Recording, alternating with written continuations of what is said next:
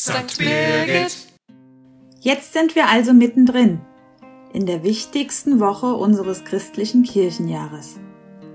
Die Karwoche oder Stille Woche ist die letzte Woche der Fastenzeit und damit die Woche vor Ostern.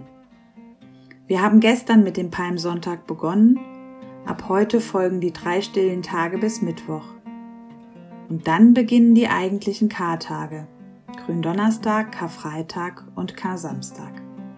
Den Höhepunkt aber bildet die Feier der Osternacht mit den anschließenden Ostertagen.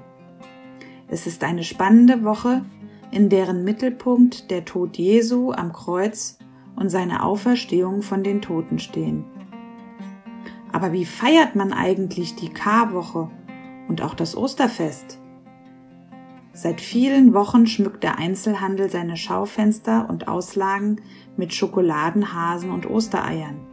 Ausgerechnet in der Fastenzeit. Ist das Ostern? Die Kinder freuen sich mindestens ebenso lang auf den Osterhasen mit seinen kleinen versteckten Überraschungen. Ist das vielleicht Ostern? Und wir Erwachsenen wissen, dass uns die zwei gesetzlichen Feiertage an Karfreitag und Ostermontag ein verlängertes Wochenende bescheren, die wir vielleicht dazu nutzen, die Zeit mit der Familie zu verbringen. Oder ist das Ostern?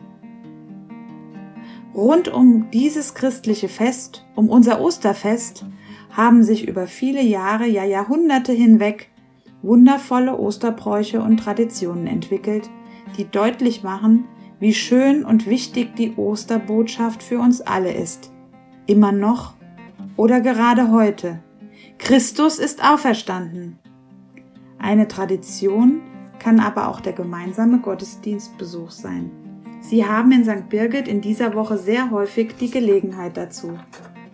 Vielleicht wollen Sie gemeinsam mit der Familie einen Familiengottesdienst in Delkenheim oder Sonnenberg erleben oder mit Freunden die Feier der Osternacht in einem der vier Kirchorte Auringen, Bierstadt, Nordenstadt oder Sonnenberg besuchen und gemütlich während der anschließenden Agape zusammensitzen und das ein oder andere Osterei verspeisen, sowie auf den Osterhasen am Sonntag hoffen.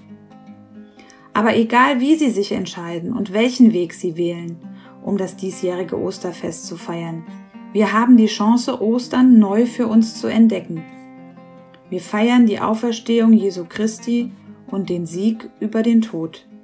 Die Auferstehung gibt uns Hoffnung auf das ewige Leben, Hoffnung darauf, dass wir errettet werden. Ich wünsche Ihnen allen frohe und gesegnete Ostern. Ihre Sonja Pfanschilling.